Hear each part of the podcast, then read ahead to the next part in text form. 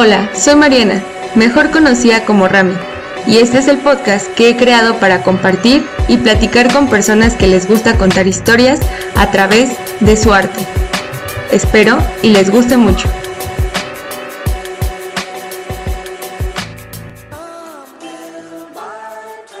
Hola, muy buenas tardes, muy buenas noches, muy buenos días. Espero que se encuentren muy bien. Este es el podcast Conexiones y tenemos hoy un invitado que es reconocido por hacer beats de RB, trap, reggaetón y más, pero en especial por hacer el beat de la intro más perreable en el mundo del podcasting. También por formar parte del equipo creativo del podcast El Vertedero y más. Él es Ale Wesay o Ale Telles. ¿Cómo te encuentras, Ale? Hola, Mariana, muy bien. Gracias por invitarme. Estoy muy contento de estar aquí. Estoy emocionado, la verdad, y un poquito nervioso.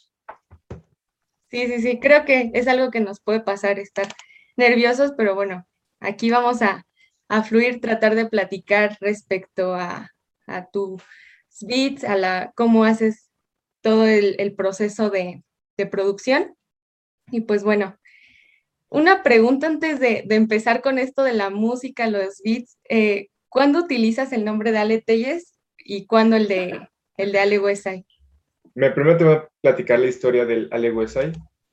Este, allá en los noventas se hacía la distinción entre el rap de la costa este y de la costa oeste. Entonces era East Side contra West Side. Entonces, cuando me creé mi Instagram y estaba muy metido en el rap, dije, ¿cómo me pongo? Voy a poner Ale West Side. Y un día llegó un güey y me dijo, ¿qué pasó mi Westside? yo, ¿mi qué? Así, así no se dice, hermano, se dice West Side. Pues sí, güey, pero la verdad es que me da hueva decirlo así, todo decir West Side. Y, y me gustó y, y, me empezaron a decir más personas, me empezaron a llamar West Side, entonces dije, bueno, pues me gusta, entonces ya ni siquiera soy Ale West Side en Instagram, ya soy West Side. Yo le digo, Ale Telles, Telles me dicen los profes, me dicen también algunos amigos, pero Westside me lo dicen las personas que me llegan a conocer por, por Instagram. Si, si tú llegaras a, mi, a mí por Instagram, yo creo que me dirías Westside más que nada, porque pues así estoy en todos lados. Y me gusta, la verdad es que está padre. Es un apodo interesante. Sí, está muy interesante ese, el background de, de, de ese nombre y, y, que después se haya transformado en algo en algo diferente. Está, está cool. Y te lo pregunto porque justo vi, fui al, estaba escuchando unos episodios del vertedero y había unos que te ponen al principio de la primera temporada como Ale Telles y después ya eres Ale Entonces yo me imaginé que era por esta parte de tu nombre artístico. Claro, ok. Pues sí, sí me gustaría decir Ale como nombre artístico, pero no es que lo haya decidido ya o, no fue una decisión consciente que se tomó, pero sí está bien, suena mejor, ¿no?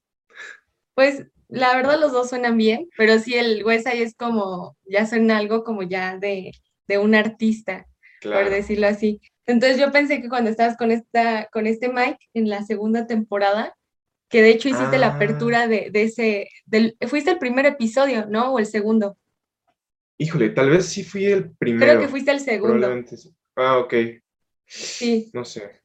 No, y no sé si te ha contado Mike de los episodios que nunca salieron a la luz. No, no me contó nada de eso. ¿No?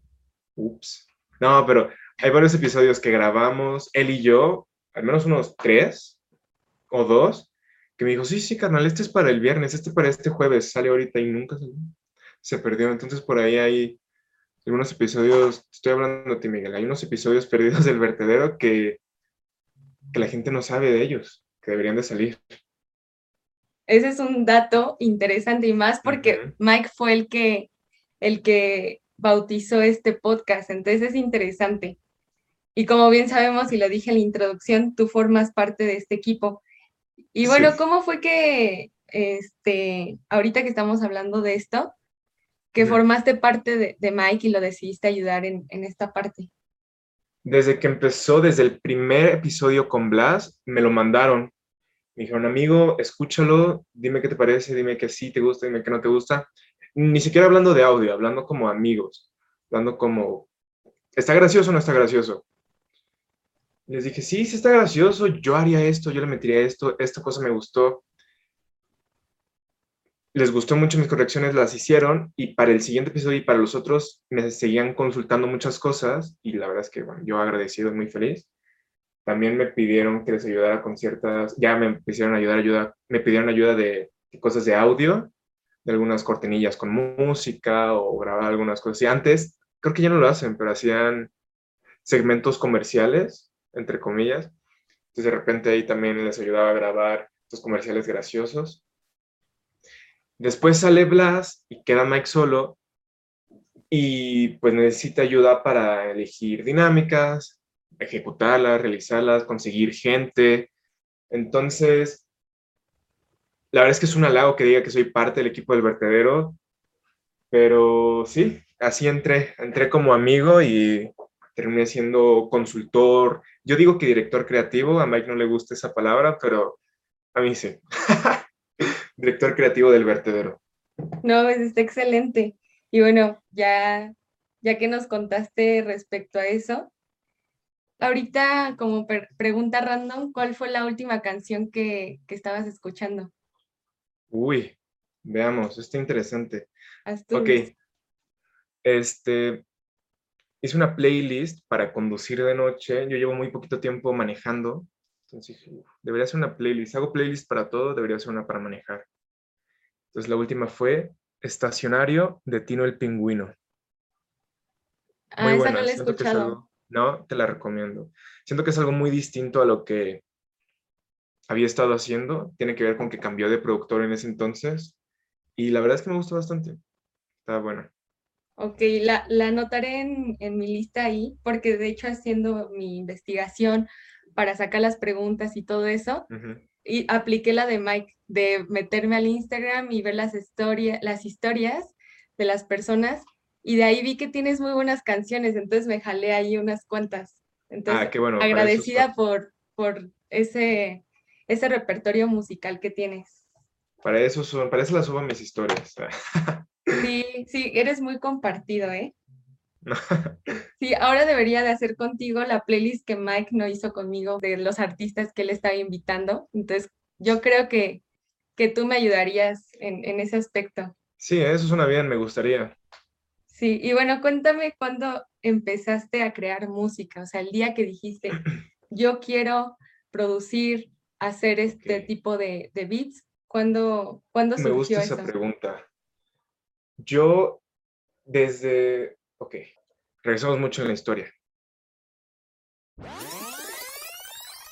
Cuando yo tenía como tres años, mi papá me regaló un MP3 cuando se usaban los MP3 con toda la discografía de los Beatles. Y entonces yo estaba ahí en, la primaria escuchando a los Beatles todo el tiempo y gracias a mi papá es que tengo este amor a la música. Él me llevó a muchos conciertos, con él fui a ver a Paul McCartney, a YouTube, a Metallica, a Kiss, a los Rolling Stones.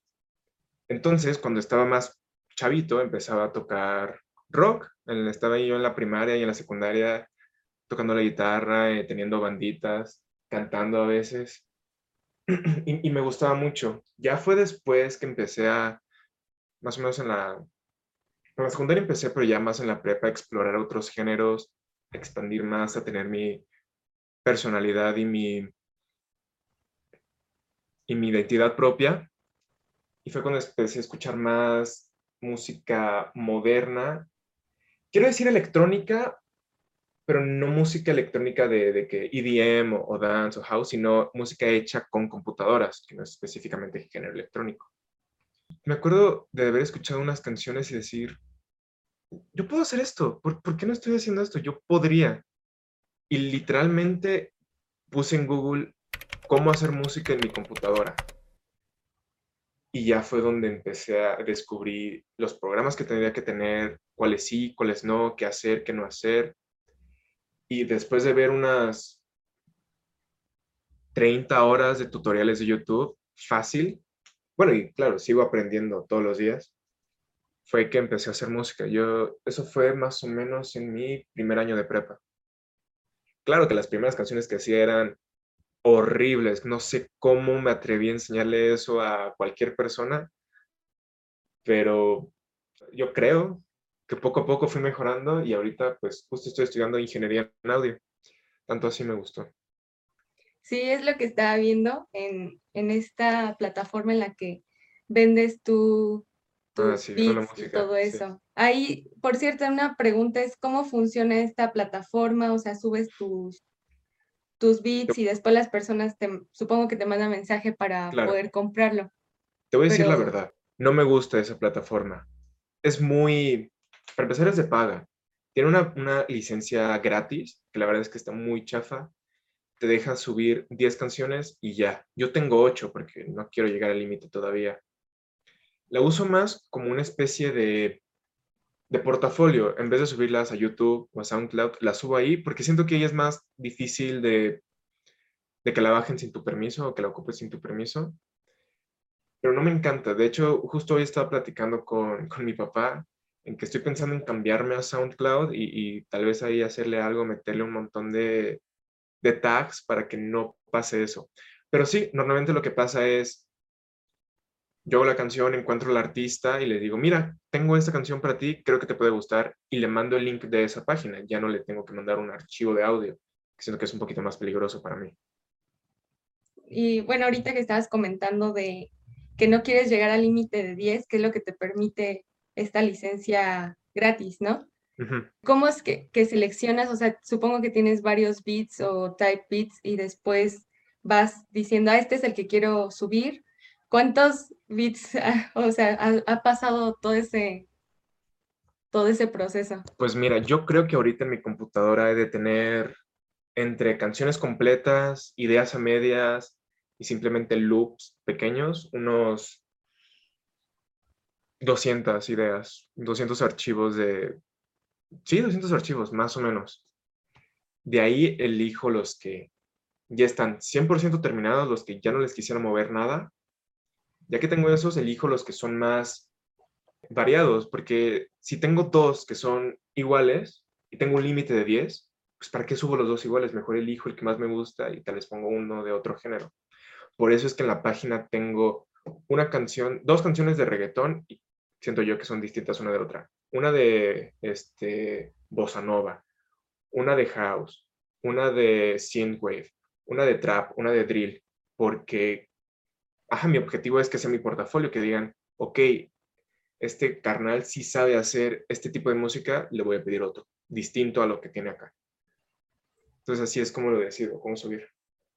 Ok, y por ejemplo, me da como curiosidad o esta parte de que hiciste un type beat de Zetangana con Nati Peluso y justo salió la canción Ateo y fue como de, eh, este, Ale le dio, o sea, se imaginó, ¿cómo te imaginaste que fuera esa colaboración y después escuchar que ahorita ya está, ya está ese, ese feed? Pues mira, todo fue porque salió el madrileño y salió... ¿Es de Zetangana igual o de Nati Peluso? No, no, de Nati y salió Calambre Nati, ok. Salió el álbum del madrileño y salió Calambre de Nati Peluso. Y me gustó que ellos dos, cada uno de su lado, empezaron a explorar más música latina y orgánica con instrumentos reales, haciendo cosas muy interesantes los dos, cada quien por su lado. Entonces dije, vaya, o sea, suenan bastante similar y al mismo tiempo cada quien con su estilo estaría muy bien que hicieran algo juntos. Bueno, yo voy a hacer una canción inspirada en ellos dos y ¡pum! Esta semana salió Ateo. Eso estuvo, estuvo cool, me gustó. Me sentí realizado en mi corazoncito. ¿Y cuál fue tu opinión al respecto de, de la canción? ¿Te gustó? ¿Qué, ¿Qué es lo que esperabas? Me gustó, la verdad. Me gusta que sea bachata, me gusta que sigan en esta onda de música más orgánica a mí también me gusta la música este, con instrumentos electrónicos, me fascina, pero esta onda de música con instrumentos orgánicos me encanta también. Está muy interesante y siento que fue un acierto. Está muy buena. Se las recomiendo. Sí, que por sí generó controversia. Ya no profundicé qué, qué onda, pero bueno, más adelante también vamos a hablar un poquito de, de Zetangana, de lo que fue su proyecto del madrileño. Pero bueno, aquí vamos a, a conocerte un poquito más y ahorita que nos platicaste cómo fue que empezaste con la música, ¿qué, y como sabemos bien, o las personas que, te conocen, que te encanta el reggaetón, el perreo, ¿qué es lo que más te gusta del reggaetón y cuándo fue que, que exploraste esta parte de, pues, de estos beats como con esta... Más este guapachosos. ajá, sí, porque el reggaetón tiene este beat como muy clásico de tum, fa, tum, fa, tum, pero escuché en uno de los episodios, no recuerdo si fue en el primero cuando estaba Mikey Blas, que todo empezó con este Danny Ocean, ¿no? Que te diste cuenta que él estaba cambiando la escena del reggaetón. Entonces, claro, claro. platícame sobre, sobre esto. Pues como dije antes, yo era rockerito, literal. Yo era fan de Metallica y de los Beatles, y sigo siendo, la verdad. Y fui a todos estos conciertos, y hubo un momento que me pasé al, al reggaetón. Qué loco, hasta mi familia dice, güey, ¿qué te pasó, carnal? No, pero a mí me gusta la música bailable, me gusta la música que me haga mover la cabeza, así, así lo describo. Y siento que el reggaetón es eso, es música para bailar y no hay más, eh, para eso se hace. Por eso el ritmo es tan, tú lo dijiste, es tan específico y lo usan en todas las canciones porque funciona muy bien, si no, no lo usarían, porque te hace querer bailar. Y sí, yo, yo, yo sentí como, claro, cuando estaba más niño decía, ah, reggaetón, eso no es para mí. Siendo muy elitista yo en mi mente de 10 años. Yo sí siento que Danny Ocean, que me rehuso, fue lo que juntó el pop con el reggaetón. No es que no se hubiera hecho antes, pero siento que él lo hizo mejor y más.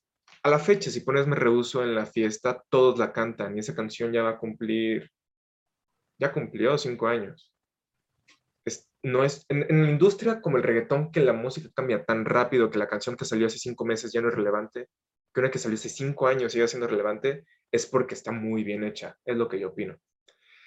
Entonces, sí, me gusta mucho el, reggaetón y también me gusta mucho el rock y el rap y, y, todo, porque al fin y al cabo, si me hace sentir algo y si me hace querer mover la cabeza y bailar y hacer cara así como de huele pedos, es porque es bueno esa descripción me encantó, porque mm, luego uno no puede ver sus caras, pero ya cuando estás como en el ambiente, eh, cada, cada cosa que sale es súper divertida. Recuerdo que yo cuando es, yo soy fiestera, entonces salieron unas fotos en las que yo estaba bailando, pero de esas que estoy hasta atrás y, y quienes son los protagonistas son los chavos que se están besando, comiéndose. Pero yo con una cara, no, no, no. O sea, que digo, si me veo no, no lo haría, pero es lo que te hace sacar la música, lo que te impulsa. Entonces, estabas disfrutando. Exacto, entonces sí tienes toda la razón, pero ahí por, eh, te digo, ¿cuál, ¿cuál es tu artista favorito en reggaetón y por qué? Y si en algún momento tú harías como una combinación o has hecho alguna combinación entre reggaetón y rock, porque creo que salió si mal no recuerdo, Bad Bunny intentó hacer algo así, o este J Balvin con un artista del género de rock. La verdad es que hace bastante que no, que no escucho rock, realmente siento que uff, qué buen álbum de solo rock. Pero sí, sí, han, sí se han hecho intentos.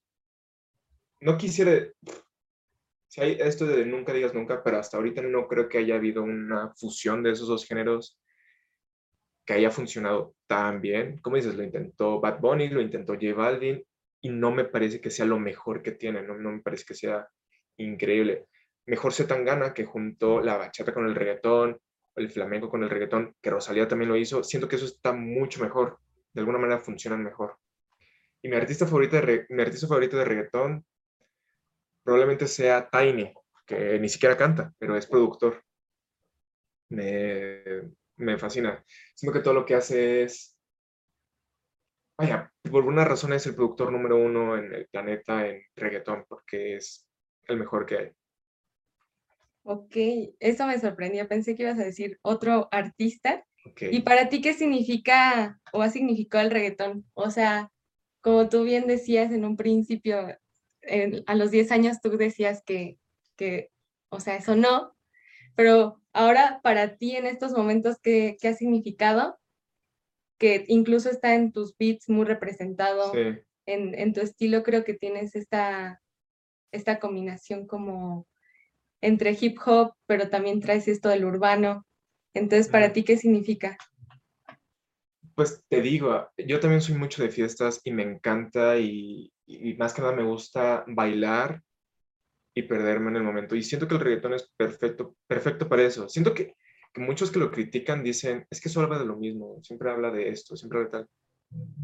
Y es divertido, eh, para eso sirve. Yo no me voy a sentar a filosofar escuchando dale, don, dale, porque no es para eso. para el objetivo que tiene lo hace extremadamente bien, porque para eso está hecho. Para sentarme a filosofar o para analizar el contenido lírico, tal vez pondría otras cosas, no reggaetón. Entonces, para mí es, es fiesta, es buenos tiempos. y que a lo mejor en un momento va a haber alguien que va a querer hacer un reggaetón con una lírica más profunda y todo ese rollo, pero creo que poco a poco va a ir revolucionando y conforme vayan emergiendo nuevos artistas, van a darle como ese toque. Justo estaba yo escuchando hace un hace unas semanas, creo, un debate que estaban, no me acuerdo el canal, pero están hablando respecto a por qué en México no hay como un artista de reggaetón que represente a nuestro país. O sea, ¿por qué, eh, ¿por qué pasa muy interesante. Somos el, el, país que más consume reggaetón y es el que menos lo exporta. Así es. Entonces, eso es lo que yo estaba viendo. E incluso las mujeres, ¿no? Creo que siempre se habla de, de hombres en, en, la industria del reggaetón. Y también, por ejemplo, con, con la llegada de Rosalía, que empezó a meterse igual en el reggaetón y todo eso, con la de Con Altura, creo que, que ella también está haciendo diferentes cosas, al igual que Nati Peluso, que no se mm, sumergen en un solo género, entonces eso lo hace interesante. Y al mismo tiempo también no se les considera como reggaetoneras, porque justo hacen esta diversidad de, de géneros. Sin embargo, aquí en México sí hay, yo he escuchado diferentes artistas locales que hacen reggaetón, pero no son conocidos en otros lados. Entonces creo que estaría interesante ver cómo va, va desarrollándose esto en un futuro. Y bueno, y que tú estés también ahí, ¿no? En, en, en producción de, de, una de las canciones y de los hits. Esperemos, ese es el objetivo. En lo global, en lo global. Y hablando de esto, ¿cuáles son tus metas y qué es lo que te gustaría hacer ya como en un proyecto como tal? ¿Cuáles son tus, tus metas? Hace unos años te diría yo solito cantar, escribir, producir, grabar, mezclar y publicar. Yo solito. Ahora que ya me estoy metiendo eso, digo, yo solo. Sí está difícil, sí está pesado. Hay una razón por la que no... Hay personas que sí, pero por la que no todos hacen todo solos, porque es muy difícil, está muy pesado a mí me encantaría poder escribir como lo, me lo imagino, pero me cuesta mucho trabajo. Y ya llegué a, ya hice las pases con ese término, ya sé que no voy a poder escribir, al menos en ese instante, tan bien. Entonces pensé, ¿y si mejor me centro en la música? ¿Y si mejor se lo vendo a otros artistas? ¿Si mejor trabajo con gente? Eso también me encantaría. Entonces, ahorita mismo mi objetivo sería trabajar con clientes, con amigos, con artistas, con personas y hacerles música a ellos y, que ellos metan lo suyo. Es lo que me, ahorita me encantaría hacer. En un futuro, quién sabe. Sí, igual, haces ya la canción, todo. Sí, ojalá, estaría muy bien. Y si no, no pasa nada. También estoy contento con esto. Me llena bastante. Creo que lo importante es que lo estás haciendo y estás en ese proceso. Y conforme va avanzando esto, te vas a ir encontrando a ti mismo, vas a... Y el chiste es como agarrar las oportunidades, ¿no? Si durante este proceso ves que hay algo que, puede salir o te inspira incluso una, una anécdota y de ahí surge pues una, una letra, estaría súper, súper cool. Ahorita, ¿qué proyectos has hecho? O sea, con, con colaboración eh, con, con alguien, cuéntanos. Hay uno muy fresco que de hecho pasó ayer. Todavía no se concreta nada y no me gustaría echarme la sal, pero ayer tuve la oportunidad de platicar con unas personas con las que tengo muchas ganas de hacer música, entonces vamos a ver ahí, el secreto. Ah, y hago mucha música con, con mi primo. Tengo un primo que escribe y que rapea increíble. Tenemos ya un, un álbum hecho que no hemos sacado, que ya deberíamos de, de llevarlo a la luz. Tengo muchos demos que he grabado yo también con mi voz, que tal, vez nunca salgan a la luz. He hecho también algunos, bastantitos trabajos de mezcla con otros amigos, que ahí sí, algunos tal vez sí metí un poquito de producción y en otros nada. Simplemente mezclar, masterizar, nivelar. Entonces eso es lo que he estado haciendo últimamente. Pero sí, el, proyecto más nuevo que, que acaba de pasar es el que más me emociona últimamente. Perfecto, ahí ya nos estarás diciendo más detalles para, para seguirlo y, y, verlo, apoyarte básicamente. Gracias. Y bueno, ¿cuáles son tus instrumentos base? O sea, que siempre, que algo que utilices en tus, en tus beats. Ok, instrumentos físicos, físicos, físicos. Hace bastante rato que no tengo. el piano aquí a, mi derecha, que es más que nada para referencia, llamear, eh, para ayudarme a cantar incluso. Pero espera un momentito.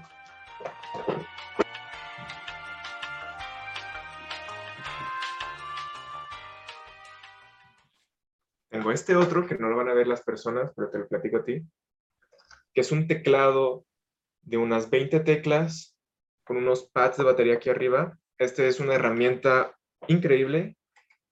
Pero lo interesante es que esto no es un instrumento.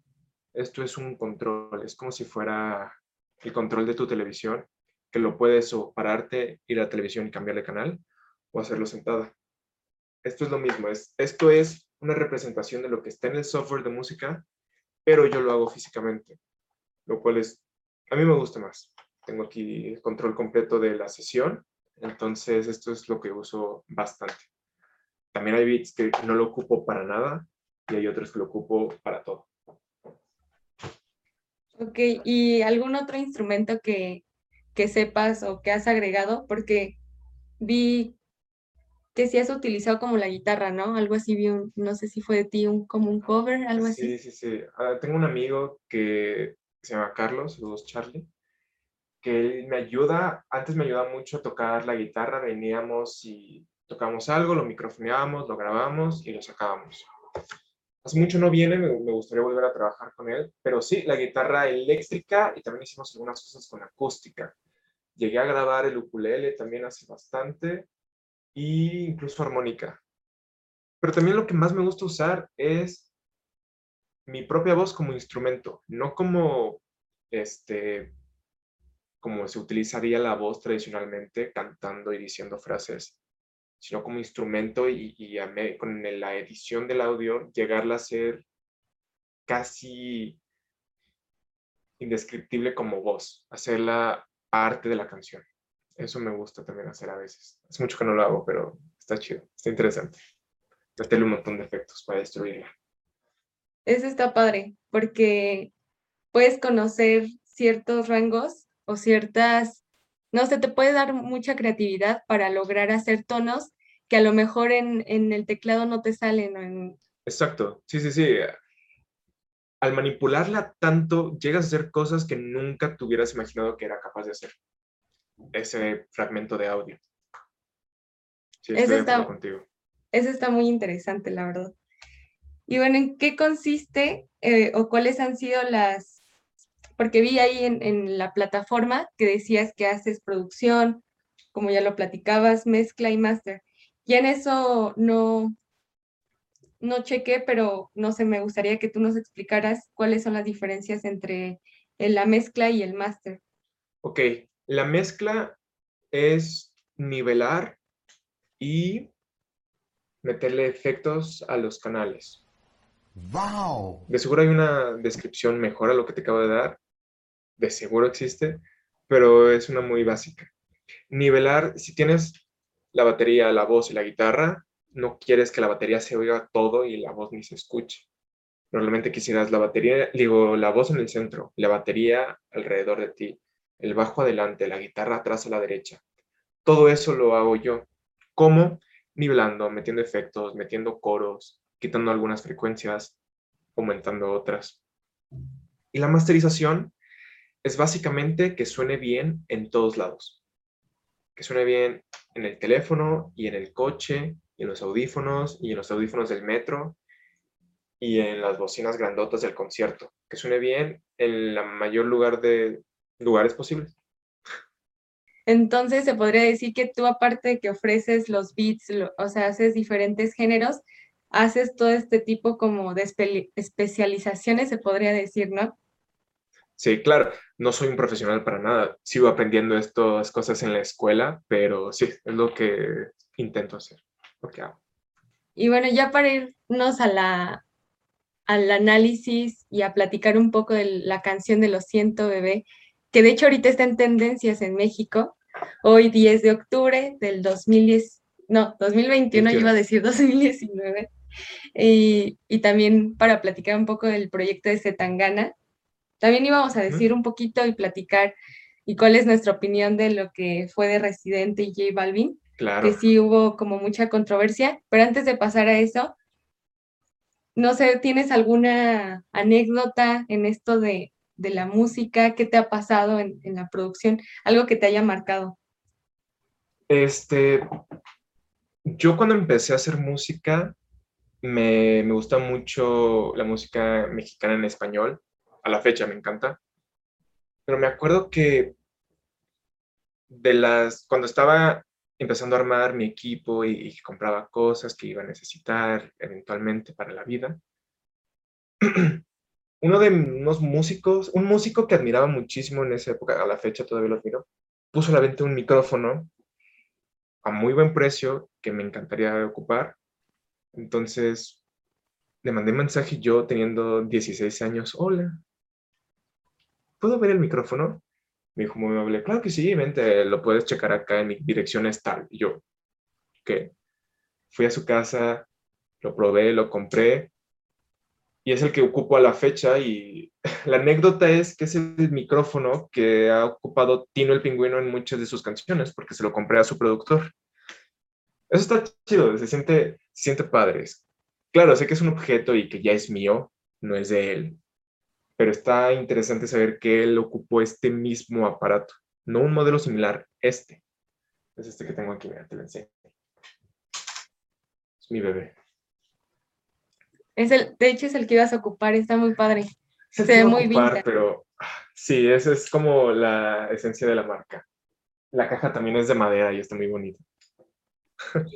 Imagínate, sería todo como un, todavía esta anécdota crecería más si hicieras una colaboración con Tino el Pingüino. Estaría increíble que viniera a grabar a su mismo micrófono. Estaría muy bien. Sí, el micrófono que utilizó para hacer otras grabaciones. Estaría súper. Y bueno, ahora sí, la última pregunta que te tengo a ti, Ale eh, ¿En qué te inspiras para hacer los beats y quiénes son tus referentes musicales?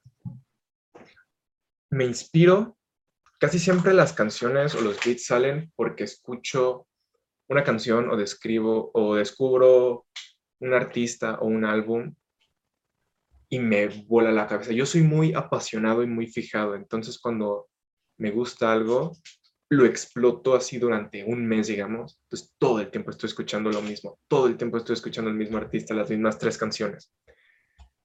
Entonces eso es lo que está alimentando mi cerebro en estas semanas y lo llego a plasmar a lo más similar o, como Dios me da a entender que quiero sonar similar.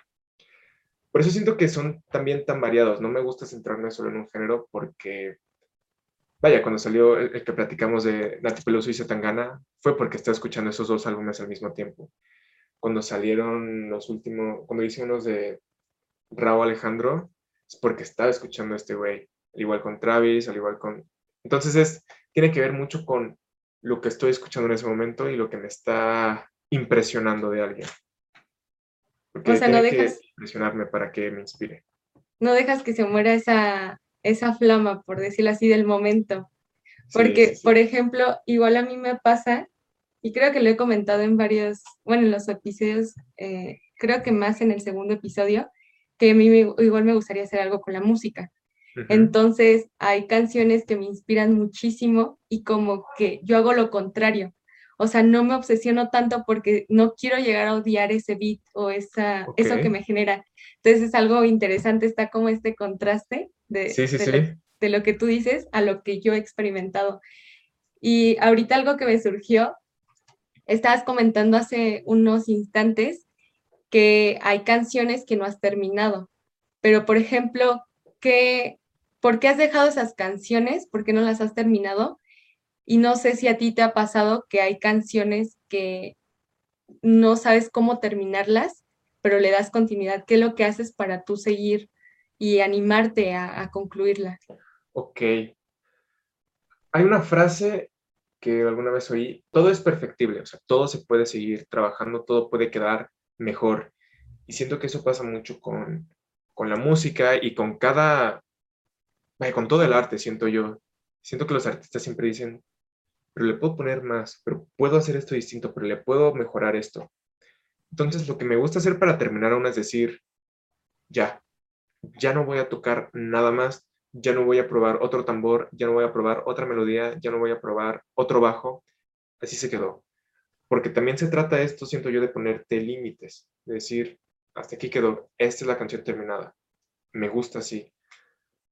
Porque si no, nadie terminaría nada nunca todo sería eterno porque todo se seguiría, se seguiría perfeccionando. Entonces nunca nada llegaría a su fin.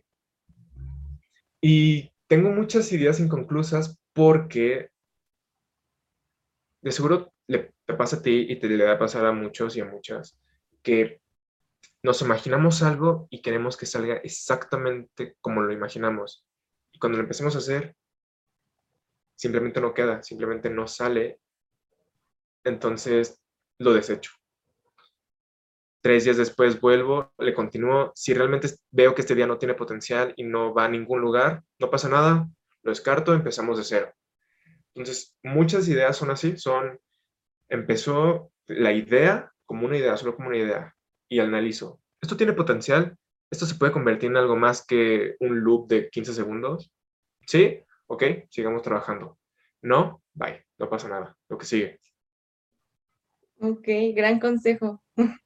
Porque, o sea, lo que tú haces es como entrar en esa conciencia y no clavarte tanto en, o enamorarte de a lo mejor ese segundo o ese minuto de, de loop o, o, de instrumental o de, de, beat.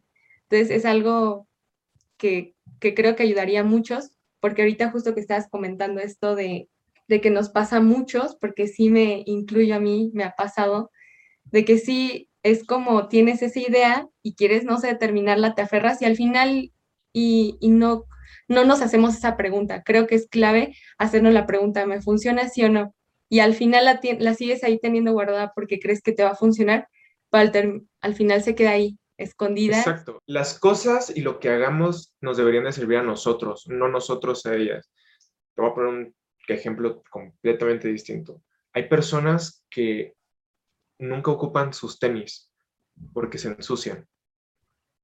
Es lo que digo, güey, pues claro que se van a ensuciar, son, zapatos, son, van en el suelo, los limpias y ya no pasa nada. Ocúpalos, porque las cosas están para que tú las ocupes a ellos, no para que ellos te ocupen a ti. Entonces, me gusta que todo lo que ocupo yo sea, o, lo que hago sea lo más funcional posible no te voy a mentir, si hay cosas en las que yo fallo y, le doy más valor al objeto de lo que debería, pero lo importante es hacer que las cosas te sirvan a ti, no que tú le sirvas a las cosas. Siento yo. No, sí, lo va a tener aquí presente. Gracias. Creo que me está funcionando a mí hacer como esta retrospectiva, porque ahí tengo un buen de notas de, ideas de, de, hacer como, de, como cosas ahí con la música. Sin embargo, ahí las, las es lo que me pasa, me usan a mí, justo como tú dices. Pero bueno, muchas gracias, Ale. Vámonos ahora sí a eh, el análisis de los Siento Bebé, platicar un poquito de esta colaboración que se dio entre Tiny, Julieta Venegas y Bad Bunny. ¿Qué, ¿Qué opinas? Cuéntanos, ¿cuál fue tu primera impresión al escucharla? Antes de que saliera la canción, Tiny subió a su Instagram que él quería hacer que siempre quiso ser su propio Mass Flow. Mass Flow fue un álbum que salió en 2006, cuando Tiny tenía unos 15 años, 17, donde con quien estaba trabajando en ese momento, que se llama Looney Tunes, que era una disquera y un grupo de productores, invitaban a los artistas a hacer cosas sobre sus beats. Normalmente es al revés, el artista busca al productor para que le haga música a él. Ahora es, creo que es la primera instancia en donde el productor busca al artista para que trabaje con lo suyo. Esto ahora da cosas como que Bizarrap sea tan popular. Bizarrap es productor, él es el que invita a los artistas a su estudio, no al revés. Entonces, Más Flow es una combinación de los que eran más, lo tengo aquí el álbum, que eran más grandes en el género, Don Omar, Wisin y Yandel, Sion y Lennox, incluso RBD, y, es una fue en su momento una combinación de géneros y de artistas y de talento increíble. Entonces, cuando vi que Tiny dijo eso, que quería hacer su propio Mass Flow, dije, vaya, qué buen acierto juntar a Julieta Venegas y a Bad Bunny. Alguien que, dos personas que nunca te hubieras imaginado juntas, trabajando juntas, porque lo que yo siento es que Tiny los ve como, como instrumentos. Si en vez de hablar de Bad Bunny y de Julieta Venegas decimos bachata y reggaetón, son dos cosas distintas. Pero ¿y si las juntamos? ¿Y si lo hacemos juntos? Y si invito más artistas así, entonces eso me gusta, me gusta dónde se va este álbum. Espero que tenga más este, colaboraciones y cosas así, porque estaría increíble. gran dato, no lo sabía. que sabes ¿Tú qué opinas?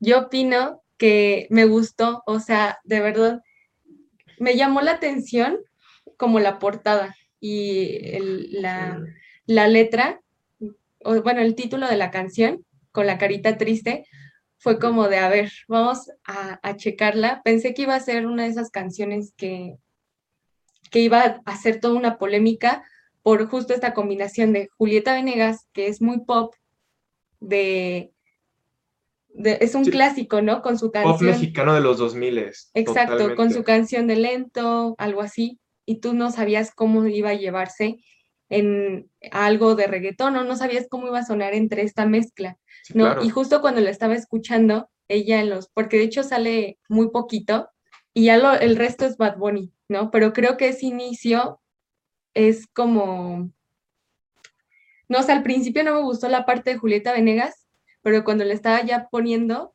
mm, fue como que me atrapó completamente la canción.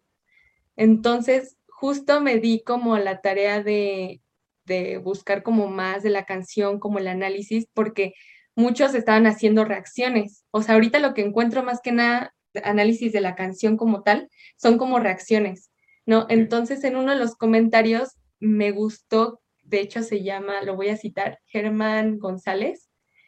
Eh, Germán González puso así como, saludos Germán, pero él decía que Julieta representa la mente, o sea, y ves que ella empieza con esta parte de no te cierres a este mundo. Y Bad Bunny responde como, lo siento, bebé, es como, a ver, eh, es, es una canción que habla de que no te quieres enamorar de alguien. O sea, tú solamente quieres pasar un buen rato sin, sin profundizar la relación, sin tener una relación como tal.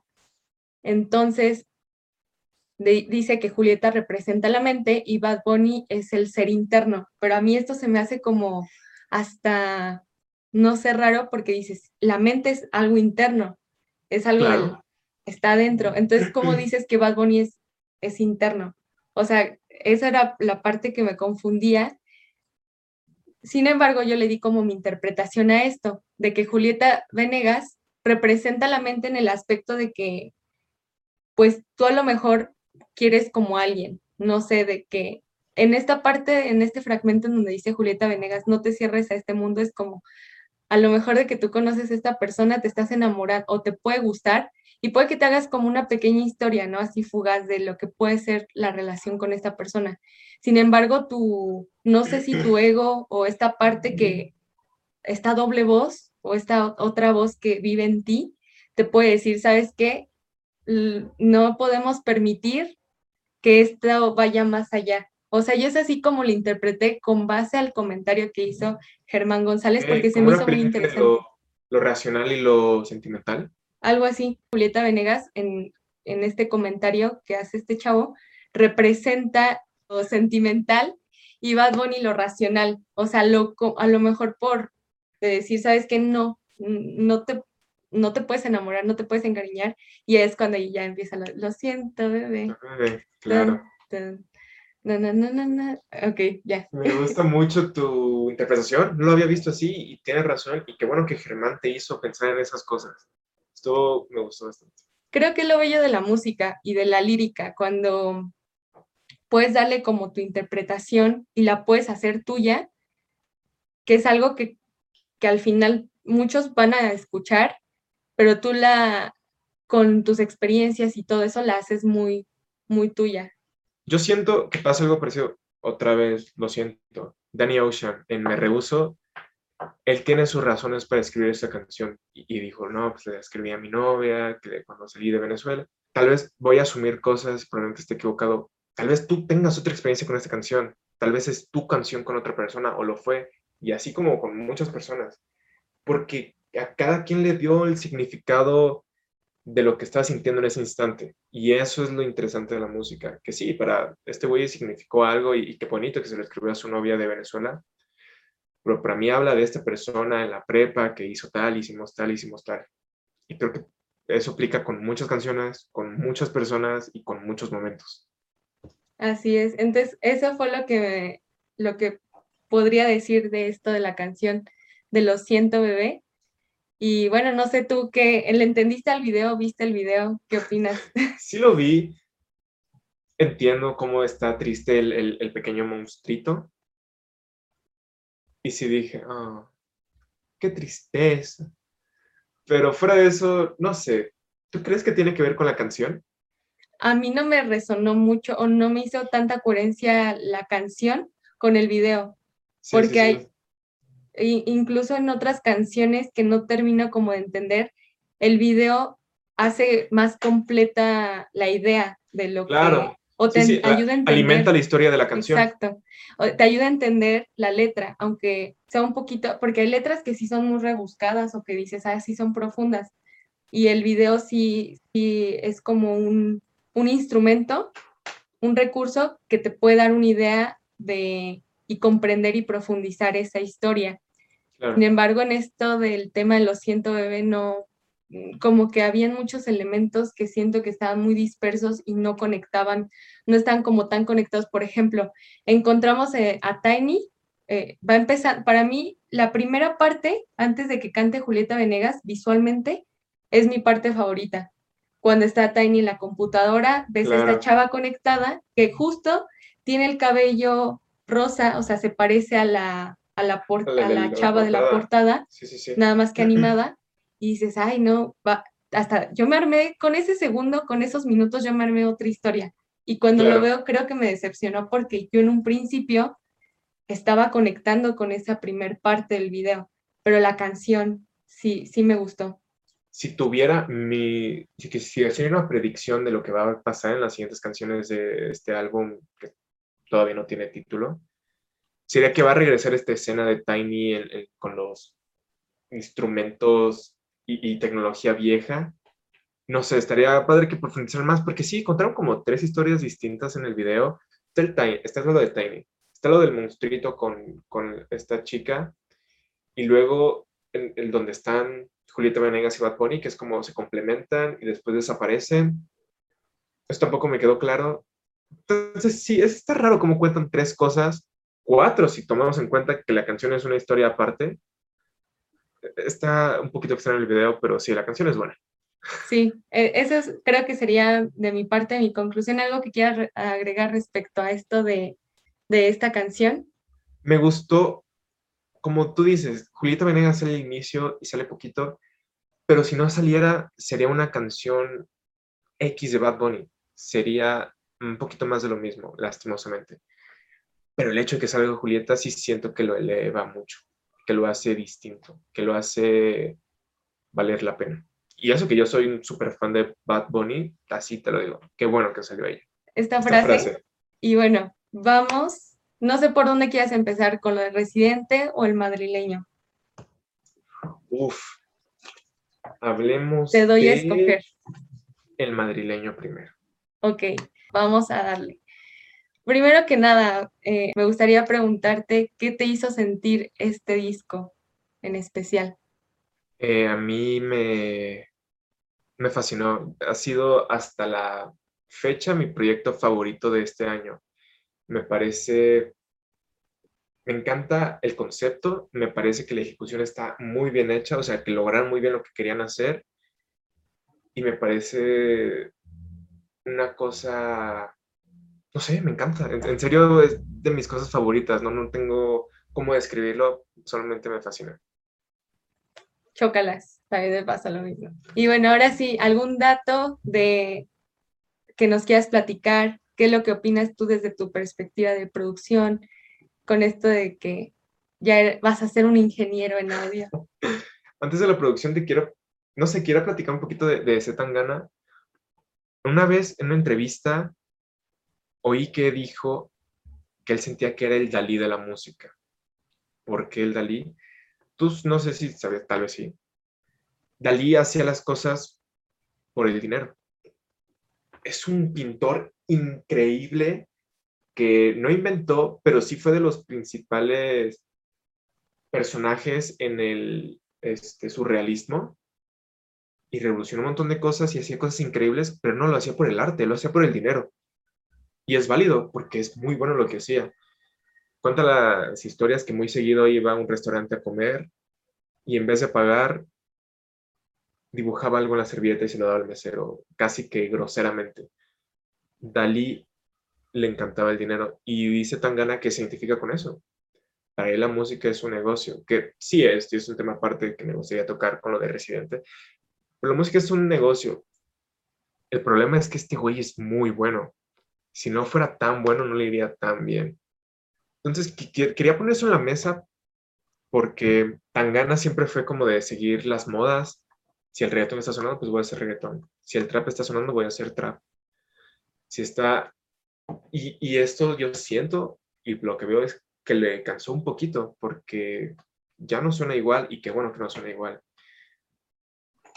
me, gustó mucho el álbum porque retoma las raíces y la música que él siempre quiso hacer, pero que no hizo tal vez por este tema del, del dinero. ¿Qué opinas tú? Ahorita que comentas esto, en una entrevista con, bueno, una entrevista que vi, él comenta que se acercó a esta música más orgánica, que ya no era tanto del hip hop ni del rap. Fue cuando estaba haciendo una gira bueno, estaba haciendo una gira y él se encontraba en Estados Unidos. Y cuando él empezó a cantar estas canciones, ya no sentía que estaba en esa fase. O sea, todo lo que estaba cantando ya no lo sentí igual porque él precisamente quería algo que extrañaba su país, que, era España, que es España, extrañaba sus costumbres. Entonces, partiendo de ahí, fue que una parte para encontrarse y para otra vez acercarse a sus raíces pues fue justo la música. Entonces dice, yo ya no estoy conectando lo que escucho, lo que como, lo que hago, ya no es rap, que al final el hip hop y el rap tienen que ver con una cultura, con una, una ideología, ¿no? Del decir, yo me expreso así porque esto es lo que, lo que me pasa. Entonces, él ya no se sentía tan conectado con esas canciones, con lo que estaba diciendo en el escenario, que fue que surgió de ahí esta idea de hacer algo diferente.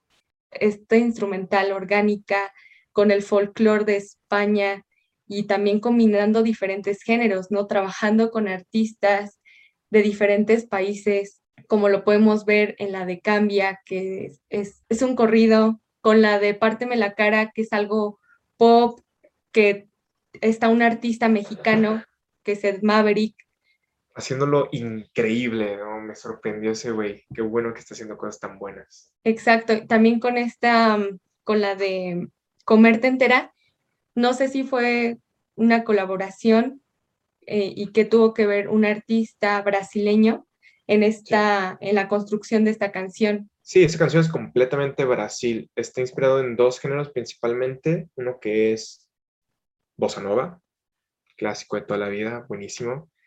Y otro que a mí me gusta, pero he visto que a mis amigos no les gusta cuando se los pongo, que es funk brasileño, que es algo así como similar y parecido al reggaetón, pero estridente y repetitivo y, brasileño.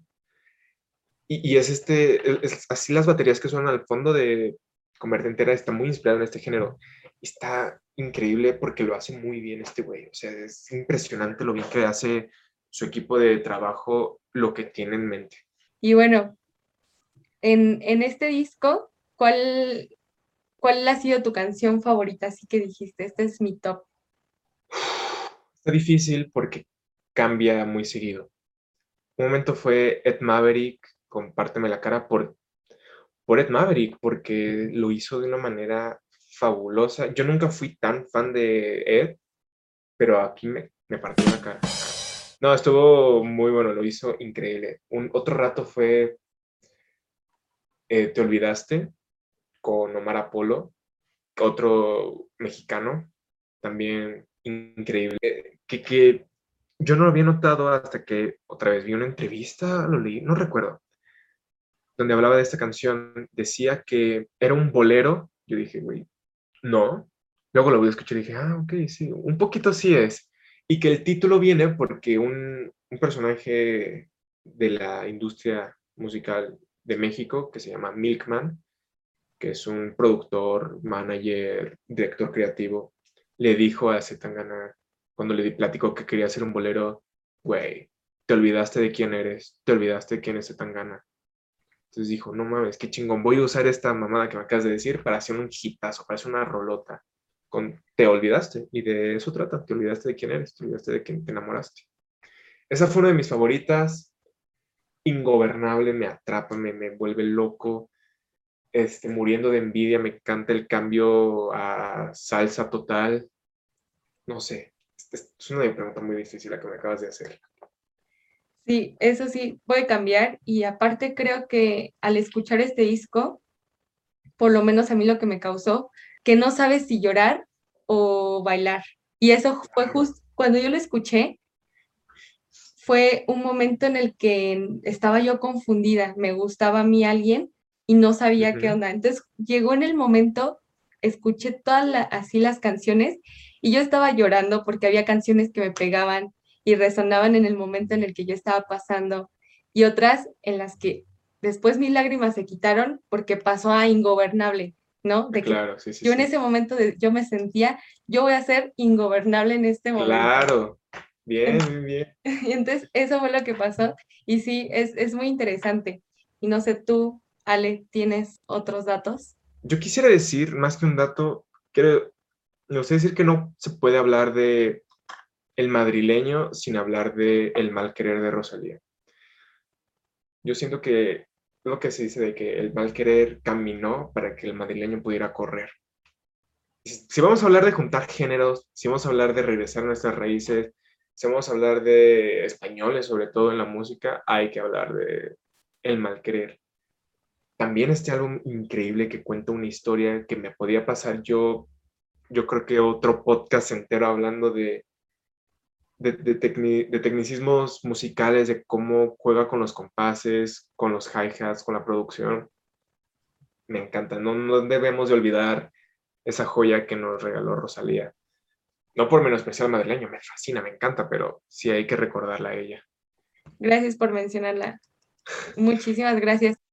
Sí. Ay, voy a hacer un paréntesis. Voy rápido al baño, ya me estoy de verdad. Yo me estaba aguantando y hasta me están saliendo como las lágrimas. Entonces, veo. Voy ahí rapidísimo. Muchísimas gracias, Ale. No me tardo. Música de espera.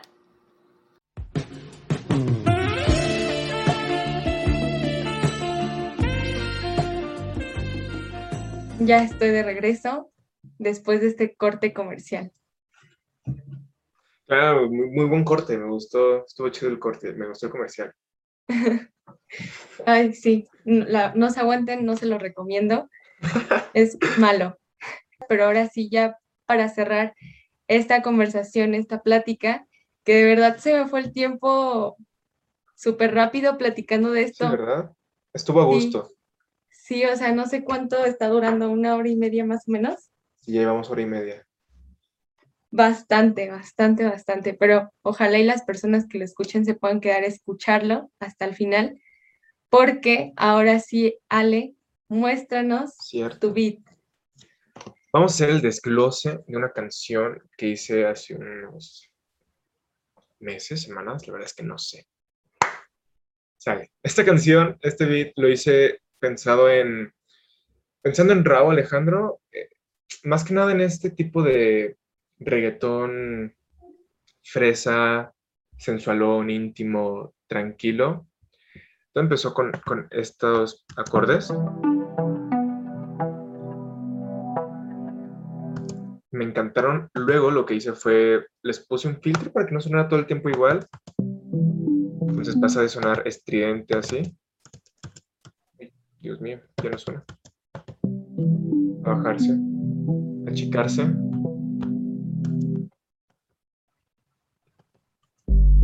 Metimos este bajito porque todo buen reggaetón tiene que reventar el bajo, rompiendo el bajo como Sky. Y pues las percusiones. Esa no es la percusión. Em, eso es básicamente el beat. Después le puse estas vocecitas coquetonas que hablan. Porque le quería dar solamente más sabor, groove. Muchas veces cuando estás produciendo música o quieres producir música, tienes que hacer que no suene todo el tiempo aburrido, repetitivo, darle al escuchar o algo para agarrar y decir, ah, mira, metió esta tontería, qué gracioso, lo voy a seguir escuchando. Porque es lo que quieres, que las personas sigan escuchando lo que estás haciendo. Y ya podemos poner un poquito más solamente las percusiones.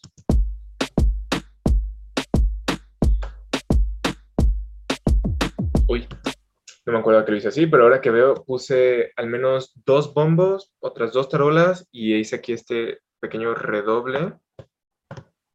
Lo mismo, para darle más interés, para que no suene plano todo el tiempo. Luego viene este estos acordes. Entonces la transición sonaría un poquito así.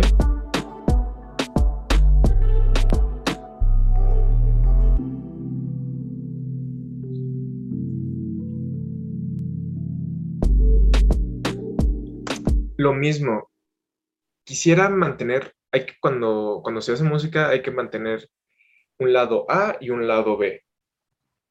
Lo puede hacer la distinción cambiando instrumentos. Si uno está tocando la guitarra, pues que ahora lo toque un piano. Si antes lo que tocaba la batería, que ahora lo toque el banjo, si gustas. Entonces lo que hice fue cambiar de acordes, ocupando la misma escala que estamos ahorita en en sol sostenido, pero lo modificamos, le bajamos cuatro semitonos.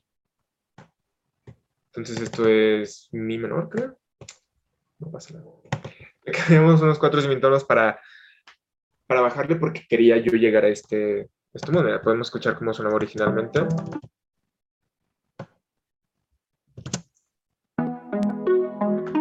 Entonces así me gustaba, me gustaba donde iba, pero dije, carnal, si bajamos cuatro semitonos,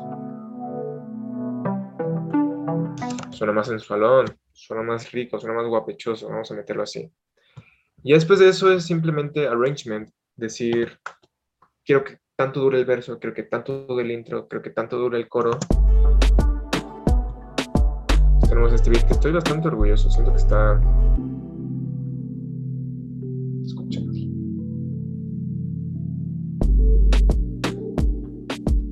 me encanta, me, parece que, logré lo que quería hacer, lo cual a veces es complicado, que algo suene exactamente como quieres que suene. Y por eso me gusta este, porque siento que está bastante bien logrado. Ah, esto no lo enseñé, pero es... ¿Tú qué piensas, Wesai? ¿Tú qué piensas, Wesai? Que es algo que pongo en, mis canciones. ¿Es tú qué piensas? ¿Tú qué piensas, Wesai? Sí, lo hizo vino mi primo que te había platicado antes a grabar unas canciones. me dijo, ¿y tú qué piensas, Wesai? Dije, güey, está bueno, Deja, déjalo guardo. Y ahora lo pongo al inicio de todas mis canciones como para que vean, esta mierda es del Wesai, con razón. Ah, no, pero para que, como para marcar que yo hice este beat. Está muy padre. efectos.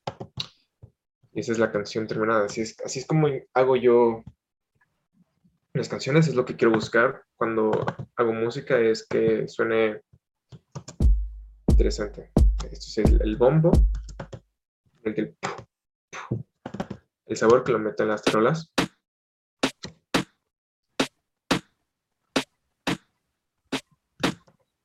Y los redobles, que la verdad es que no me acuerdo que los puse, qué bueno que los puse, porque la verdad es que sí suenan interesantes. Este es el que quería enseñar, me parece bueno. Me encantó, me encantó. Está increíble. Nos dices tus redes sociales, Ale, Claro, este, para que nos despidamos con este gran beat. Con. Pues, este, Mariana, no sé. conexiones, gracias por tenerme aquí. No, Es que gracias estuvo muy por padre. aceptar. Me, estuvo muy padre, yo me divertí mucho. Este, platicamos muy a gusto, ni me di cuenta que pasaron hora y media. Sí, Estuvo- bastante. Tengo que decir que eres muy buena entrevistadora. Eso es algo Ay. que muy pocos tienen y lo hiciste muy bien, me gustó. Muchas gracias, Ale. Y entonces, no sé, algo que quieras decir para las personas que están empezando con esto de la producción, Y yo también estoy empezando. No, que... que, que pero le ya llevas algo. Sí, sí, sí. No, que justo me, me mandó un mensaje un amigo que quería empezar a hacer música y le dije, güey, qué bueno. Prepárate para meterle 30 horas solo para aprender a usar el software. Es, pero ya que una vez que, que no te limita tus herramientas, sino lo, lo que te dije, que no te usan a ti, sino que tú las usas a ellas, ya es sencillo. Nunca dejen de aprender en nada. Esto va para todas las disciplinas. Nunca crean que ya lo saben todo porque no, nunca sabes todo, jamás. Y pues nada, si tienen un proyecto, contáctenme y podemos claro. un beat, algo chido. Claro, claro. Eh, tus, tu contacto, Así, tus redes Yo sociales. estoy en Instagram como arroba alewesai, que se escribe con W, ale W E S A I. En Twitter soy arroba dilatrónico con doble L y D mayúscula. Eh, ahí me buscan. Yo siento que subo cosas chidas, yo siento que subo tweets graciosos a veces. Entonces, ahí se pueden pasar una vuelta a saludar. Sí, igual ahí en tu Instagram podemos encontrar para comprar beats Ah, claro, sí, Si sí, ahí está en mi, en mi biografía, me pueden mandar un este, mensaje, si viven aquí hasta podemos grabar en la, en la ciudad, aquí en mi, en mi pequeño estudio. Este, y muchas gracias otra vez, me la pasé muy bien, María.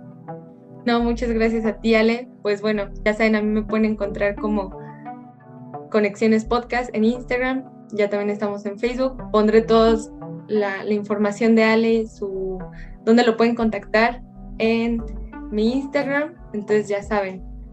Esto fue todo. Muchas gracias. Bye. Bye. Conexiones, un espacio para inspirar, conocer, compartir, platicar y más.